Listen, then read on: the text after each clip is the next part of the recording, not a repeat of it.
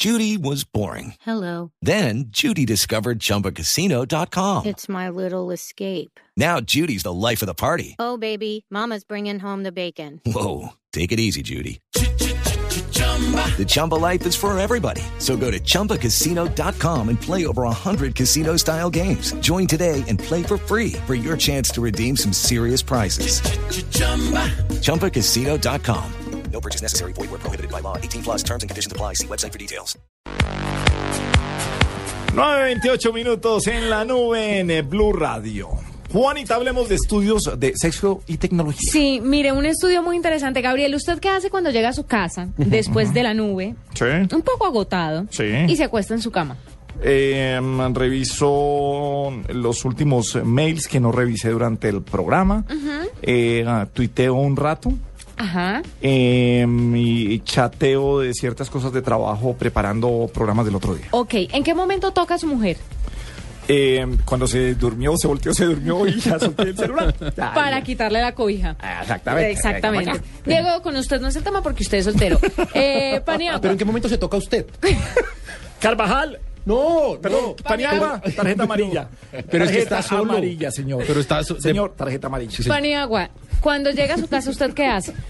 Eh. ¿Como algo? Y entra a la cama. ¿Como algo? Ah, cuando entro a la cama. Sí, cuando entra a la... Sí, obviemos la parte de comer cuando llega. Cuando entra a la cama, ¿qué hace? Cuando entro a la cama, prendo el televisor, busco si están dando quién da más en eh, Ella ni Mundo y eh, me echo una última partida de Candy Crush. Ok, ¿a qué hora toca a su mujer? Al día siguiente, cuando le digo, te levantas que ya tengo que irme, no hay desayuno, lecho. Pues miren, eh, resulta que se ha publicado un trabajo publicado por The Lancet y se ha hecho a más de 15 mil participantes entre los 16 y 74 años. Es el más grande hasta hoy sobre el tema y es muy interesante porque habla sobre que hombres y mujeres entre los 11, los 16 y los 44 años han disminuido los encuentros eróticos de más de seis veces a la semana, al mes, a hace 10 años a menos de 5 hoy en día. Pero ¿cómo así? Usted al mes, hoy en día, tiene menos de 5 encuentros eróticos. ¿Al mes? Al mes. Puedes dudar de esa afirmación. Pues mire, está realmente grave el asunto. Está realmente grave el asunto porque además cuando se introdujo la televisión, eh, la fertilidad bajó en muchos países. Y por eso vamos a hablar con Alejandra Quintero, psicóloga, asesora sexual. Eh, divanrojo.com, Sí, una de las embajadoras de Durex. experta, sí, Ah. es- esta mujer es la que es. Así que Alejandra nos va a contar un poco acerca del estudio y cuál es su opinión frente a la tecnología metida en la cama de los colombianos. Alejandra, bienvenida a la nube. Pues a ustedes muchísimas gracias y qué buen tema porque realmente son muchas las parejas que a veces eh, se encuentra uno en consulta preguntando sobre cómo reactivar el deseo, cómo reactivar las relaciones de pareja, las relaciones sexuales y de las cosas que uno se encuentra es que cuando ya tenemos de pronto el BlackBerry o el WhatsApp o mucho Facebook, mucho Twitter, pues definitivamente esto puede empezar a afectar las relaciones de pareja. Alejandra, ¿en, ¿en qué momento le dices a una pareja que va a tu consulta que debe sacar estos elementos de la habitación? Cuando pues, se presentan qué tipo de síntomas, o sea, ¿cuál es la frecuencia normal y cuál es la anormal o, o, o- o Toca- la, o la más grave? Y toca apagar el televisor, Alejandra, por favor, no. Claro. Pues mira, eh, no hay frecuencias normales y anormales para tener relaciones sexuales.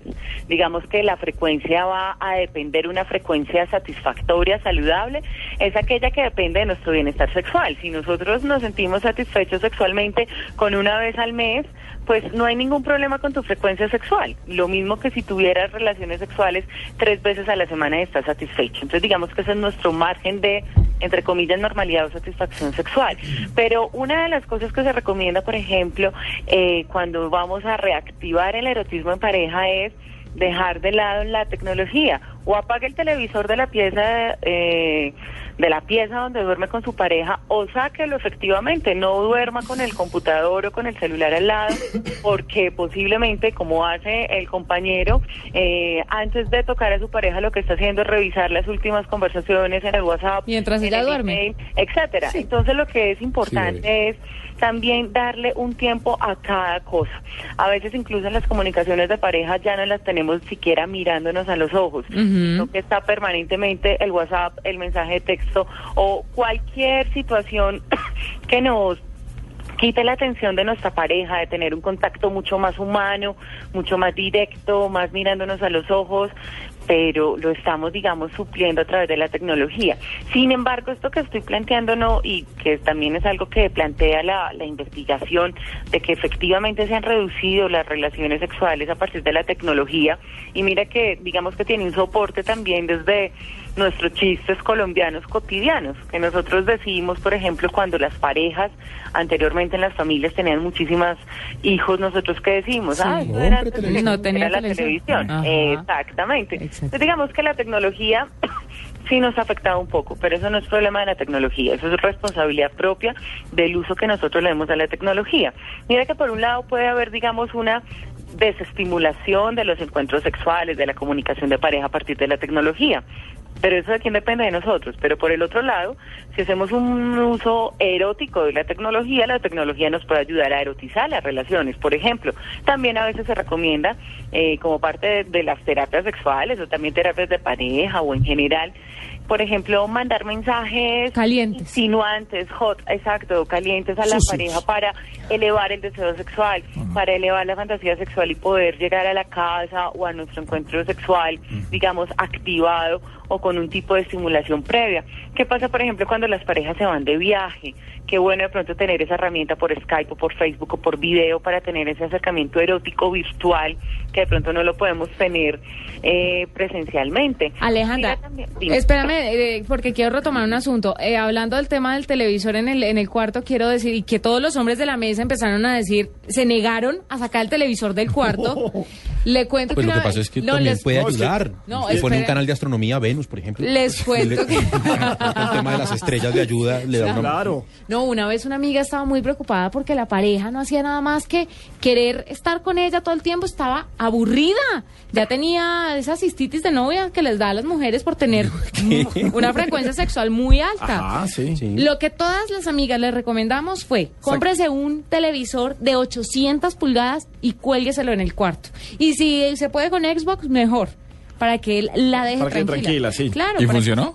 y funcionó perfectamente. Entonces, el tema del equilibrio sí es importante, como lo dice Alejandra. Pero retomando un punto que ella tocó y que siempre ha tenido la duda, Alejandra, ¿usted cree que los colombianos mienten a la hora de contestar esas encuestas de cuán- cuántas veces tienen relaciones a la semana? Porque todo el mundo dice y tres. Sí, colombiana y Pues colombiana. que en ese caso, mm, específicamente en el caso de los hombres, pero también incluyo algunas mujeres, a veces queremos eh, mostrar que nosotros somos los mejores amantes y que tenemos un desempeño sexual increíble y además envidiable. Y en el caso de conversaciones masculinas, qué bueno ser el más envidiable sexualmente porque puede ser el ese super macho, buen polvo, buen amante. Digamos que las investigaciones científicas eh, tienen unos márgenes de confiabilidad.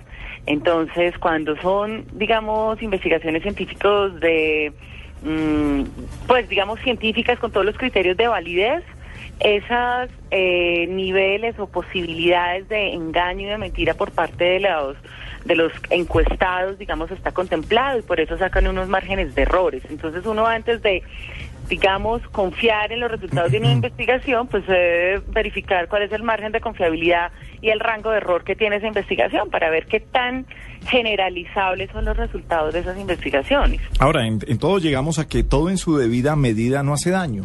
Ni la tecnología, ni la televisión, ni nada. Es eh, darle tiempo a todas las cosas y organizarnos. Así es, exactamente. El tema no es satanizar ahora la tecnología y decir, bueno, entonces cancelemos todas nuestras redes sociales, saquemos el televisor.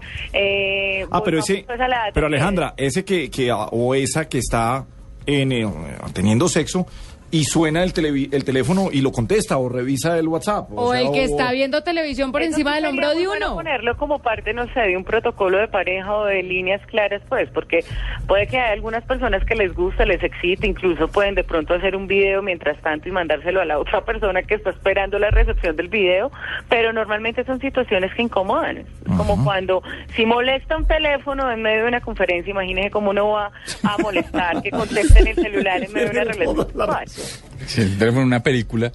Pero eso sí son buenos, digamos aquí, digamos como también para ir haciendo un cierre práctico de esta de esta entrevista, eh, que las personas puedan primero hablar con la pareja y concretar o llegar a acuerdos sobre cuál va a ser el uso de la tecnología que nosotros le vamos a dar para que eso no afecte ni nuestra comunicación de pareja, ni nuestra relación de comunicación, ni nuestras relaciones sexuales. Como por ejemplo, bueno, mientras tenemos relaciones sexuales, apaguemos al menos el, tele, el celular. Cuando entremos al cuarto, saquemos las... Puede que mientras contestemos el celular perdamos erección o se nos vaya la excitación, perdamos el orgasmo, nos pongamos a pensar en telarañas, entonces hay distracción eh, sexual, entonces realmente nos está funcionando, es más de repelente sexual que facilitador de la sexualidad. Mm.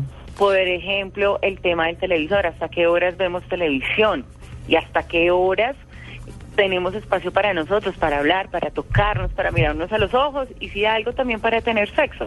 Sí, porque a ellos les encanta dormirse con el televisor prendido. Alejandra, muchas gracias por aclararnos estos puntos, por contarnos un poco qué es lo que está pasando en las camas eh, de algunas personas con la tecnología y sobre todo pues hablarnos de este estudio que lanzaron y que está preocupando a muchas personas. A mí me preocupa enormemente ¿Qué le que preocupa? ustedes ¿Qué? lleguen y no toquen a sus mujeres. ¿Quién dijo que no las ¿Quién tocamos? dijo no las tocamos? Después de ¿Quién dijo echarse- que Llego, uno a, llego a mi casa y le digo a mi esposa, chóquelas. Uno se, no, uno se mete, se Toma tu pierna, todo eso, y, quién, y, y las manos ahí tienen Claro. y todo eso. Además, unos daticos bien curiosos que salieron en, en noticias esta semana. Uno, igual de de eso hablaremos luego, pero uno es, por ejemplo, que salió una aplicación para redes sociales en donde los, a- las parejas de alguien pueden calificar su desempeño sexual. Claro, lo En las redes sociales va a aparecer si es muy buen amante o no, según lo que califiquen sus amantes, que además es anónimo. Y hay otras aplicaciones, por ejemplo la del Durex Experiment, que lo que hace es darte truquitos y juegos sexuales para facilitar y volver más creativa eh, las relaciones sexuales. Entonces digamos que hay aplicaciones también para todos, que creo que ese será otro tema también de conversación. Ve, qué tan chévere. ¿Cuándo viene por Bogotá para que nos visite aquí en Blue Radio, Ale? Pues yo estoy en Bogotá hace Ah, rato viviendo. ah, está bien. Yo pensé que estaba en Medellín todavía. No, no, no, no. Yo vine aquí a Bogotá a hacer unos programas justamente de educación sexual y aquí seguimos haciendo lo mismo, educación sexual. Bueno, tenemos que hablar de ah, sexo y Aquí hay mucho que educar. Alejandra, muchas gracias por estar con nosotros en la nube. ¿Ahorita no da clases? Sí, claro. ¿Por horas? Y justamente llegué a Bogotá dando unas clases bien interesantes. ¿Cuáles? Eh, eran unas clases para el fortalecimiento del erotismo. Entonces habían clases, por ejemplo, de juguetes sexuales, sobre sexo oral, sobre autoerotismo o masturbación, habían otras Ah, sobre sadomasoquismo. O sea que habían unas clases bien interesantes. Porque primero hay que conseguir pareja. Esto sí, esto le sirve a todo el mundo. Alejandra, nuevamente mil gracias por estar con nosotros y estaremos comunicándonos contigo para hablar más sobre ses- sexo y tecnología. Muy bien. También. Bueno, pues que les vaya muy bien. Chao.